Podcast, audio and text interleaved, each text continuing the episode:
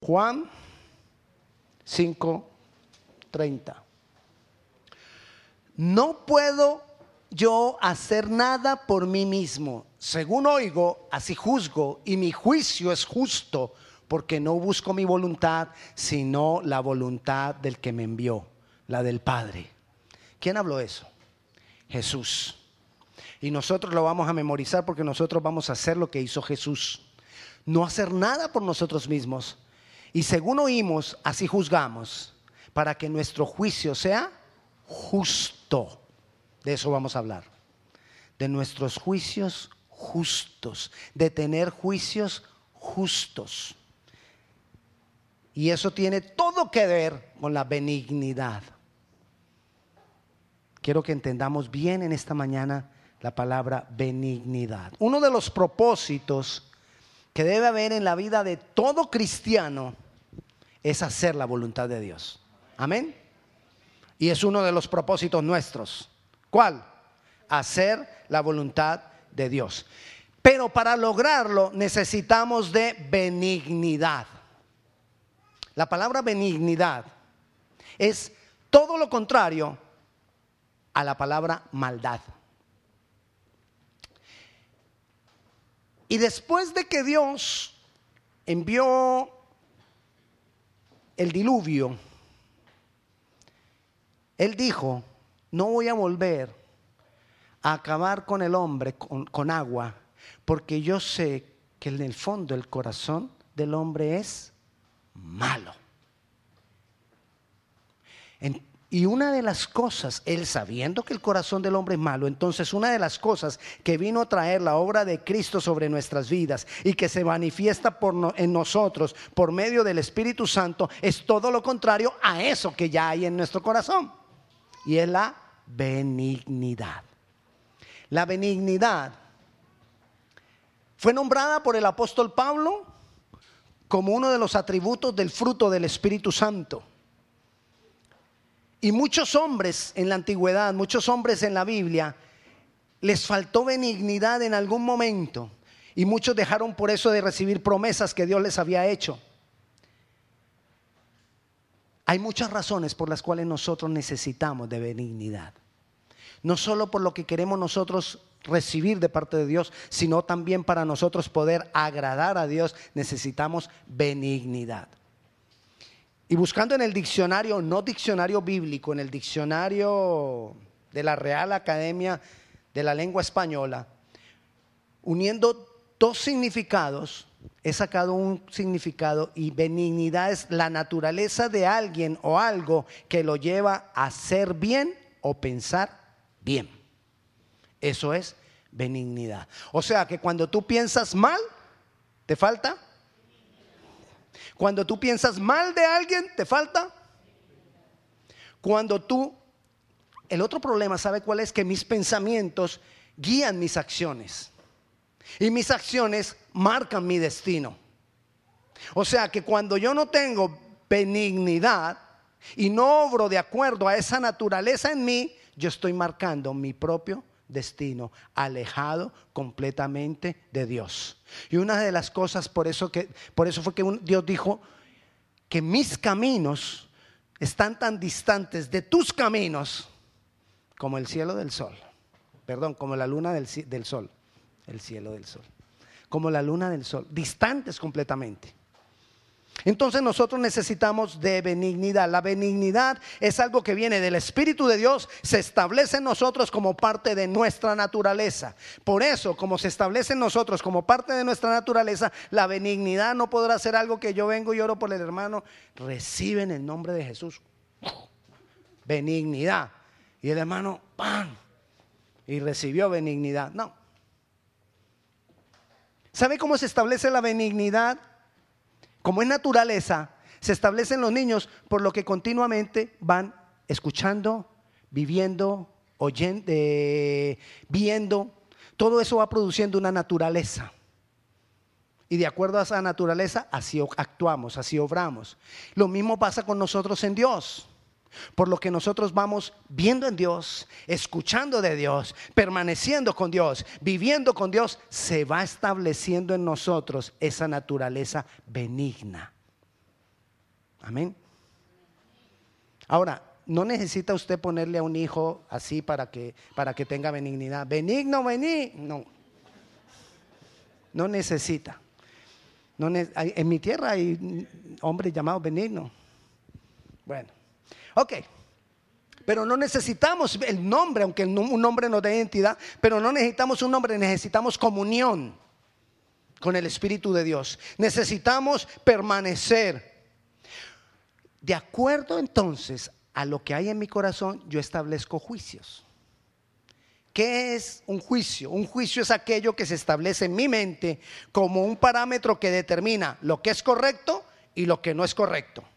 Lo que se debe y lo que no se debe. Y me lleva a pensar bien o mal en determinada situación o, en o de determinadas personas.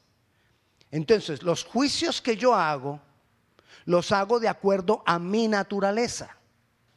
Si es una naturaleza mala o si es una naturaleza, naturaleza benigna. Por eso hay veces que se manifiesta en nosotros, cuando se manifiesta la carne, que le dicen a uno, uy, se manifestó la carne. ¿Cuál de las dos naturalezas se ha manifestado?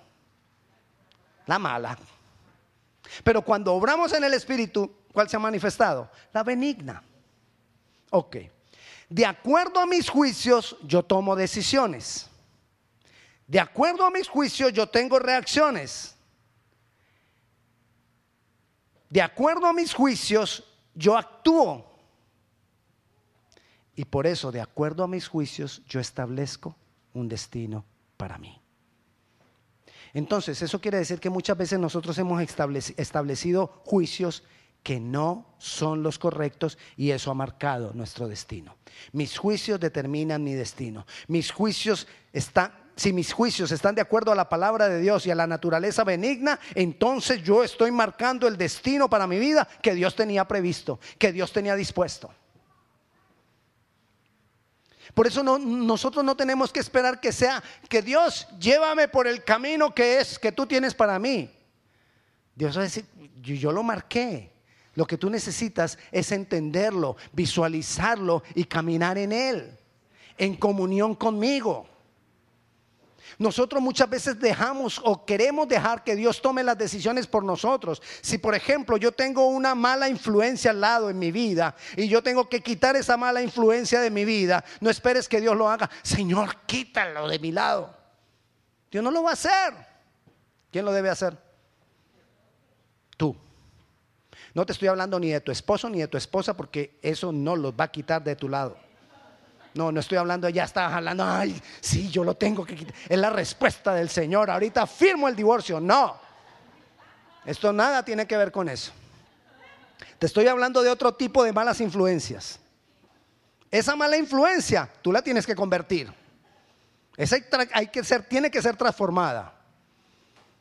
Amén. Bueno, continuemos.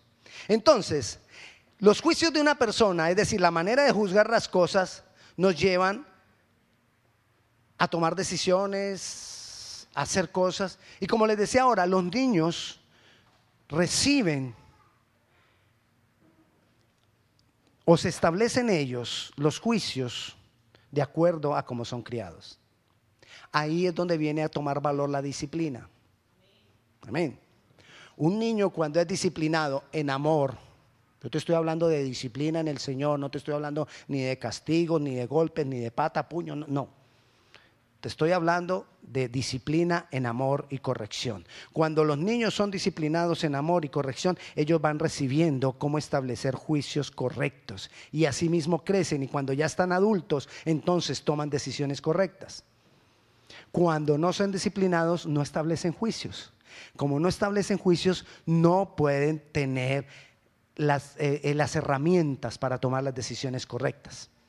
Ok, vamos avanzando el juicio o los juicios que nosotros hacemos son como la raíz de un árbol. No se ven, pero ahí está. Y va a determinar cómo ese árbol crecerá. Igual que la raíz de un árbol. Si yo siembro una semilla de un manzano y empieza a echar las raíces, vemos que no ha salido nada todavía Pero tenga la certeza que cuando nazca un árbol va a ser de qué? De manzana. No hay otra opción. Porque esa raíz era de manzana. No va a haber mango, no va a haber ahí, imagínese saliendo un plátano. Usted yendo a agarrar una manzana y le salió un plátano. Y verde. Ok, no, un plátano no le va a salir porque el plátano viene en racimos, ¿no? Le saldrían como 20 plátanos.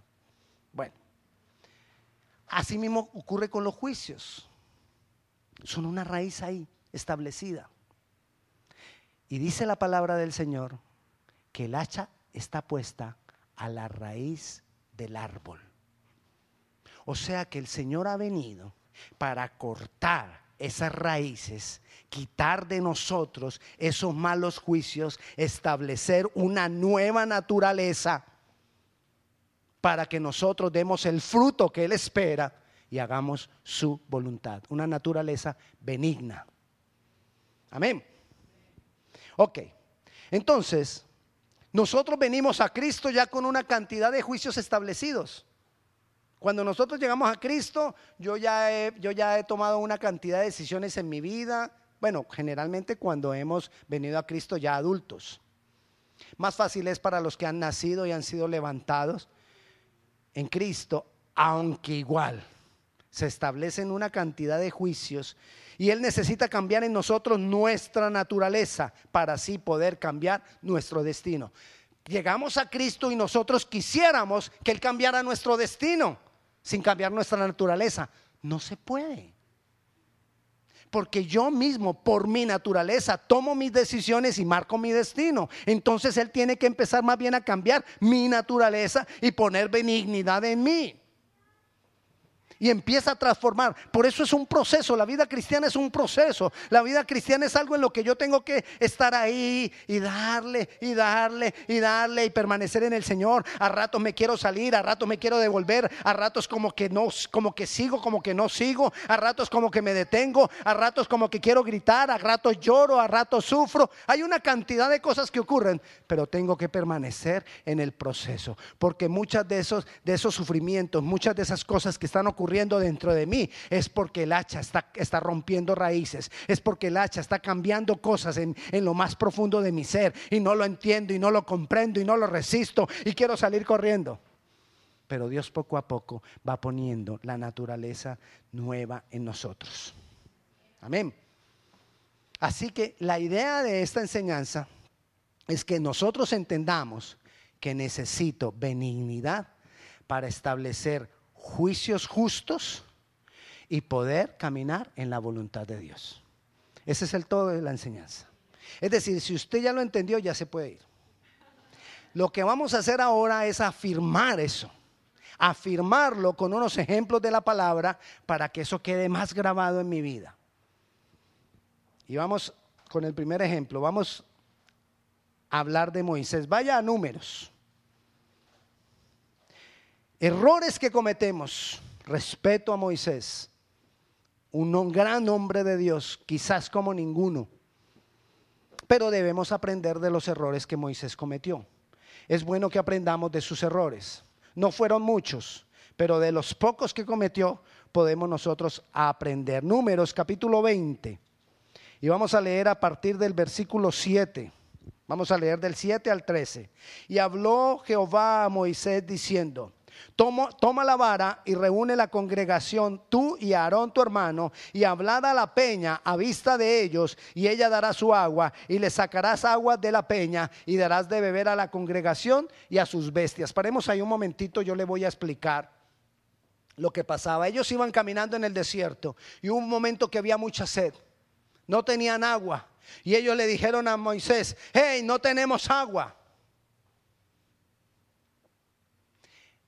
En Éxodo, donde está la historia también, ¿sabe qué dijo Moisés para ir al Señor? Le dijo, Señor, ¿qué voy a hacer para darles agua? No sea que me vayan a apedrear. ¿Qué voy a hacer para darles agua? Continuemos ahí.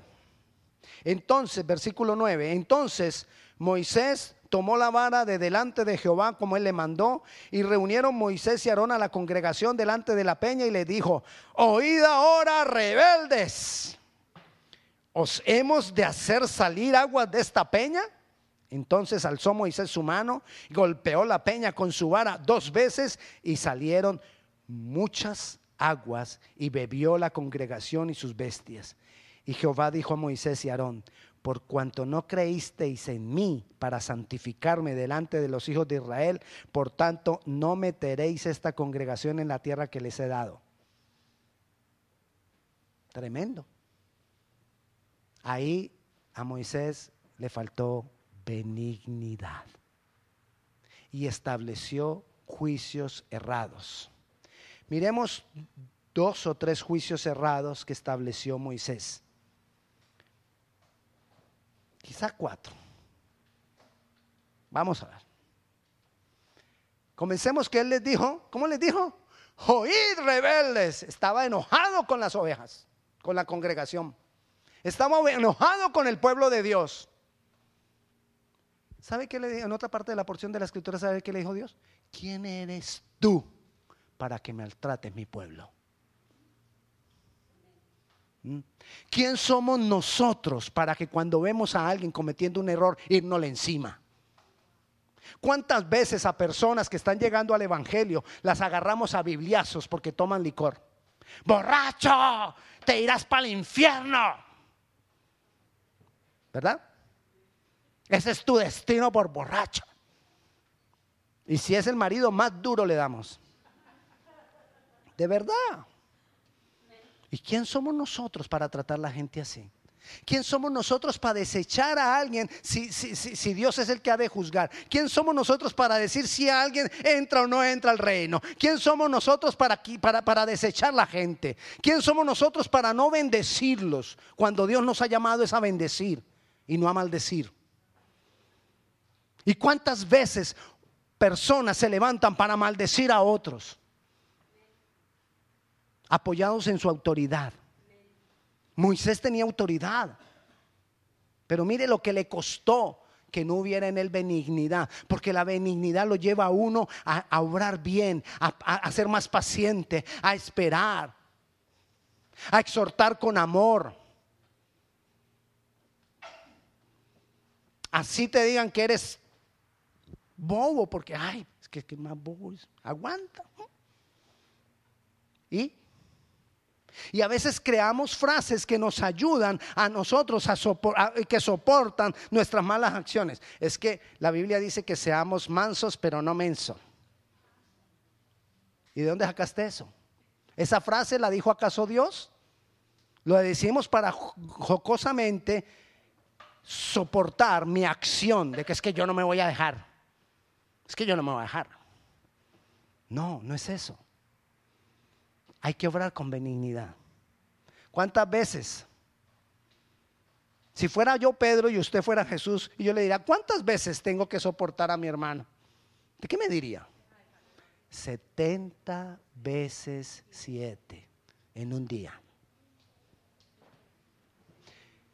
Entonces, nosotros necesitamos. Primero le dijo, oír rebeldes. Pero mire luego lo que le dice ahí, ahí mismo en el versículo 10 os hemos de hacer salir agua de la peña, o sea que era él, ¿no?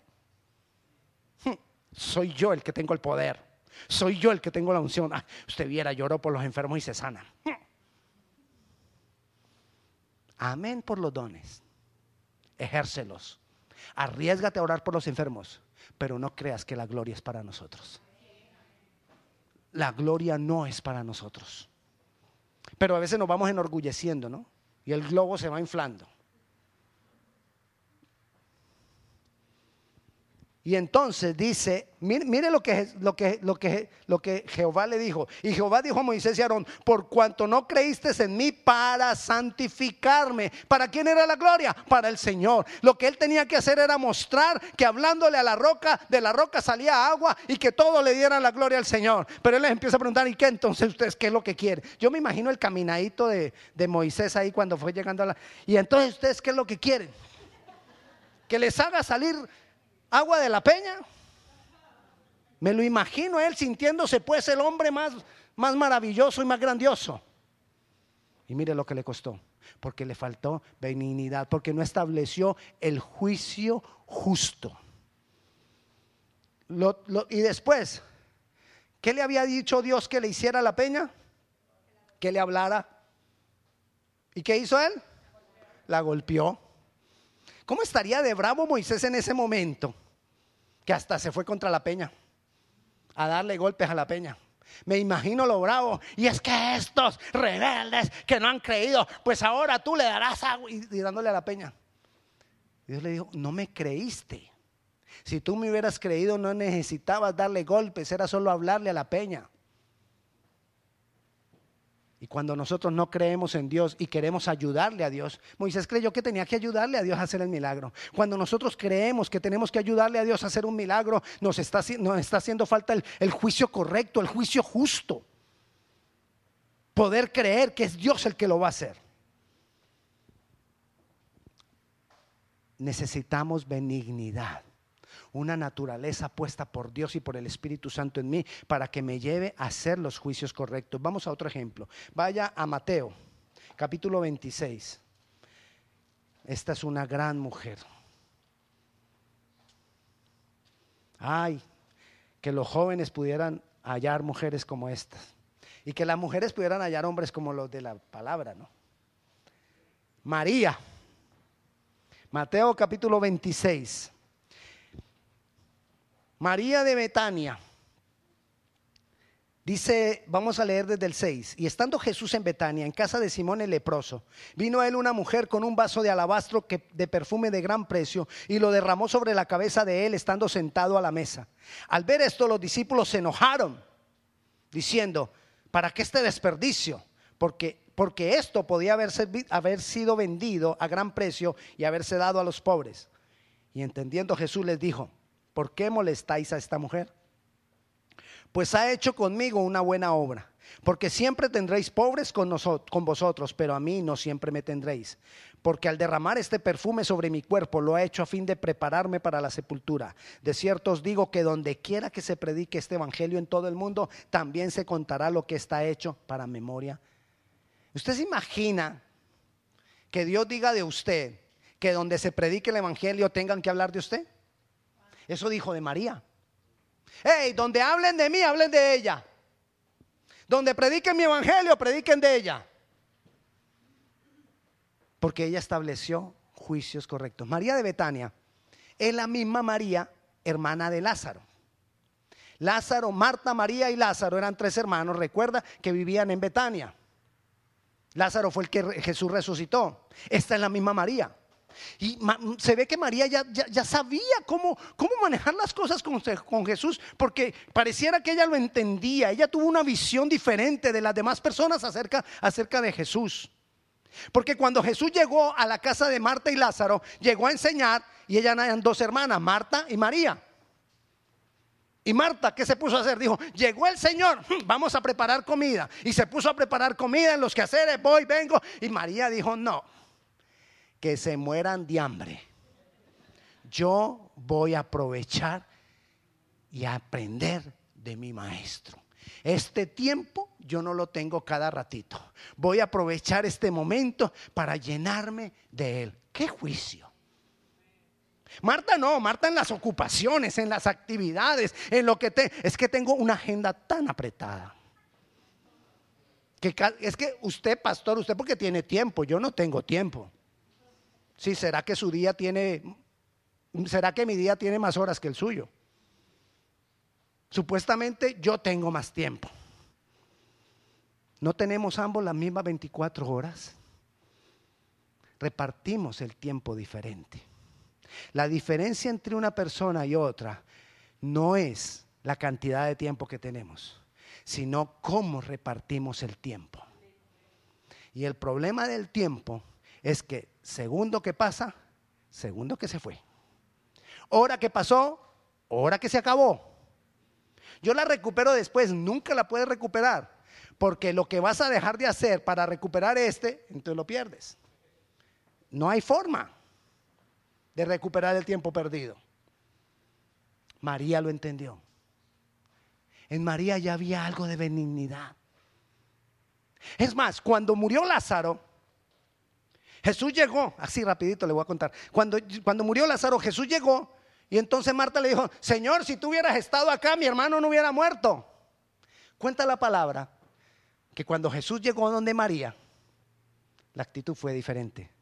Le dijo, María le dijo exactamente lo mismo, pero llegó, se postró ante él y le dijo, Señor, si tú hubieras estado acá, mi hermano no habría muerto.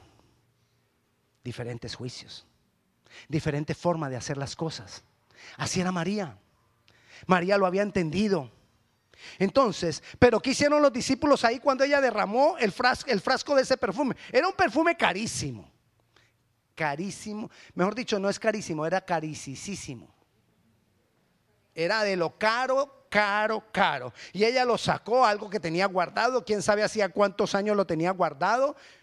Lo tenía ella ahí y dijo, yo saco lo mejor que tengo para él. ¿Qué juicio? qué naturaleza ya había en ella. Entender que para él había que darle lo mejor. A veces nosotros no le damos a él lo mejor. Damos lo que queda. El tiempo que queda, el dinero que queda, el esfuerzo que queda. Y eso que a veces el esfuerzo que queda más bien lo dejamos para mañana. Ay, estoy cansado. No, mejor mañana. Ay, me toca leer la Biblia. Y ya, y el pastor puso tarea y puso dos, dos capítulos. ¿Se acuerda la tarea? Ah, ok. Bueno, mejor lo dejo para mañana.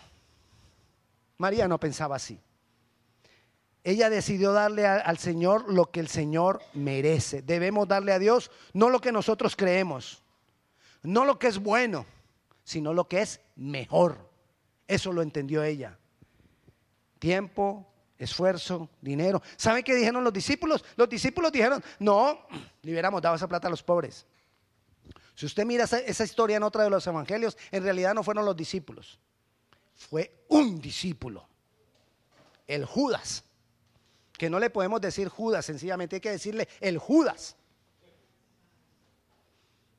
Y dice la palabra que él lo dijo porque él tenía su corazón ya inclinado al dinero porque él era el que manejaba las ofrendas del Señor.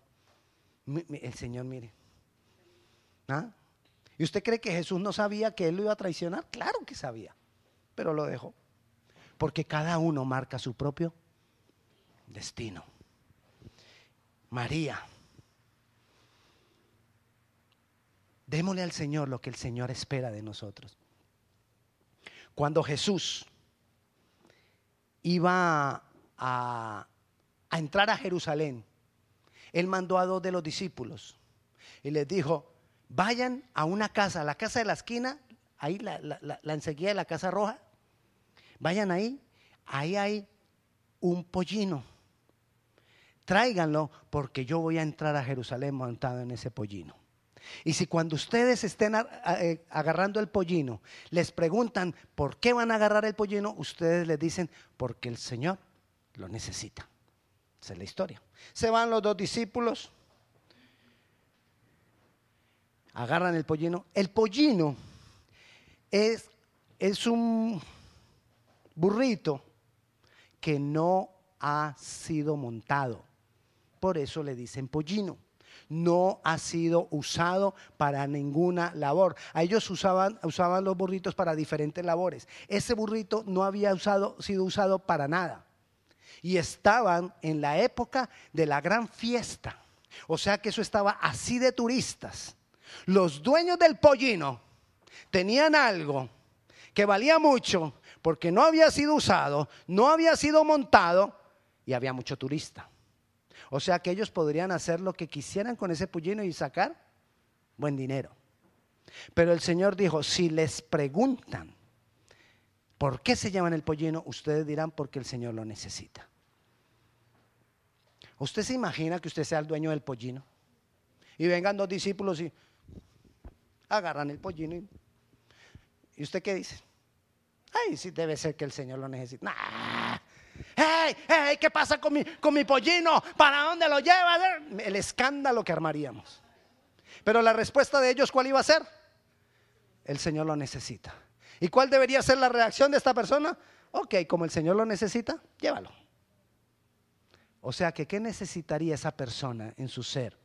Benignidad. Porque yo no voy a aceptar que me lleven el carrito. Ah. Que venga un discípulo y diga, agarre las llaves de tu carro y no, me llevo el carro y ¿qué? Es que el Señor lo necesita. Ah, ok, llévalo. El pastor lo necesita. No, no, no, no, no, no. Hermana, no me haga decir cosas. Todo esto, ¿para qué es? Para que nosotros entendamos lo que necesitamos. Necesitamos benignidad para tomar las decisiones correctas. Necesitamos benignidad para marcar el destino que Dios tiene para nosotros. Dios tiene un, destino de grandes bendiciones. Si Dios le tuvo que decir a Moisés, hey Moisés, te quiero mucho, pero lo siento, no vas a pasar a la tierra prometida. Igual puede pasar con nosotros. No que no vayamos al cielo, pero que nos perdamos de muchas bendiciones porque no estamos haciendo lo correcto, porque no estamos actuando de la manera correcta, porque no estamos estableciendo los juicios correctos. Necesitamos dejar que el Espíritu Santo o buscar o lograr que el Espíritu Santo establezca esa naturaleza benigna en mí. Porque no hay tiempo, las reacciones son en un momento en que no nos da tiempo para prepararnos. Usted va tranquilo, sale de la iglesia, va tranquilo manejando el carro y de pronto aparece uno que se te atraviesa, que te hace yo no sé qué y luego te hace, te hace recordar con los dedos y te dice un poco de cosas. Si tú te estás llenando del Espíritu Santo, tú vas a saber cómo reaccionar. Pero si tú no te estás llenando del Espíritu Santo, tú llegas y de un momento a otro le respondes. Y si va al lado, al lado otro carro de un hermano que está saliendo de la iglesia, Ahí va. Y vieran lo santo que se ve en la iglesia. Y como predique bonito. O sea, que quiere era.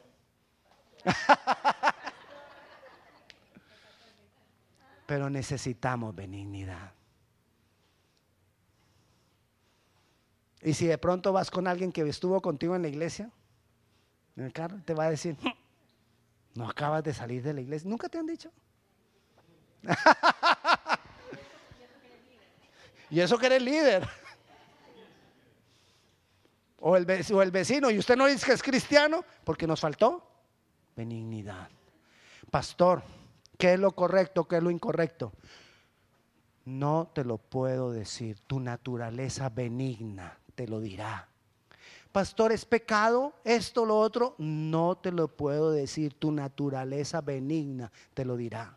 Pastor, tomarse una cerveza es pecado, no te lo puedo decir, tu naturaleza benigna te lo dirá. Porque para ti puede que una cerveza no haga daño, pero para mí sí, de acuerdo a la benigna. Ay, pastor, o sea que eso varía. No, no varía. El pecado no varía, el pecado es pecado. Pero hay cosas en la Biblia que la Biblia dice que todo lo que tiene apariencia de pecado nosotros no lo debemos permitir. Pero eso te lo va a decir tu benignidad. Le voy a dar un ejemplo que ya se lo he dado varias veces, pero se lo recuerdo. El pastor se fue para la playa.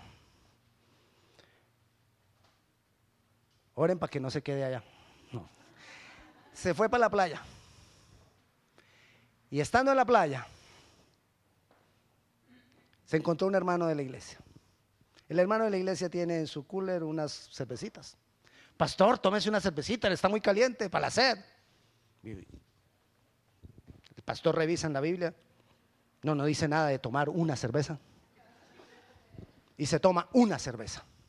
¿Es pecado? Quizás no. Pero usted se imagina que más allá, a lo lejos, está otro hermano y ve al pastor tomando cerveza. Ese no va a decir, se tomó una cervecita para la sed. Pastor borrachín. Allá está, yo lo vi, lo vi, estos ojos lo vieron tomando cerveza. No iba a decir se tomó una, porque él no sabe cuántas se tomó. Dice tomando cerveza. Y fui de tropiezo para él. Por eso para mí, personalmente, para Víctor Godoy, pastor de Grace Covenant en español, no se toma ni una cerveza independientemente de que sea pecado o no sea pecado. ¿Me entiende? Porque mi, naturaleza me dice, no lo hagas. No porque sea pecado o no pecado, sino porque puede ser de tropiezo para uno de mis niños. ¿Me entiende? Entonces, para ti, tú me dirás a mí, entonces para mí, yo no sé, hermano. Eso es de acuerdo a tu comunión con Dios y con el Espíritu Santo. Hay cosas que no podemos evaluar como pecado o no pecado. Hay cosas que no podemos evaluar como lo correcto o lo no correcto. Pero los juicios justos, con el versículo que comenzamos, Juan 5:30, dijo Jesús, según yo oigo, según yo veo, yo juzgo.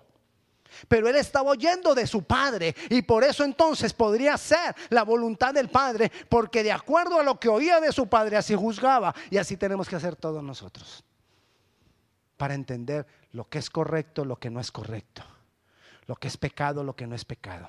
Pero lo más importante de todo esto es que yo quiero hacer la voluntad de Dios. Yo quiero caminar en el diseño que Dios tiene para mí. Y entonces yo necesito tener esa naturaleza benigna para que en la medida que voy caminando yo no me desvíe, sino que yo pueda decir, aquí tomo esta decisión por mi naturaleza. Hay momentos en que no te da tiempo para ir a buscar a la palabra a ver si es pecado o no es pecado cuando alguien te tienta, cuando alguien, cuando alguien te tienta sea por, por ira o por cualquier tipo de tentación o por cualquier debilidad, no hay tiempo para ir a la palabra. Pero tu naturaleza te va a dar el control. Necesitamos establecer juicios justos, guiados por la naturaleza benigna que el Espíritu Santo pone en nosotros. Vamos a orar.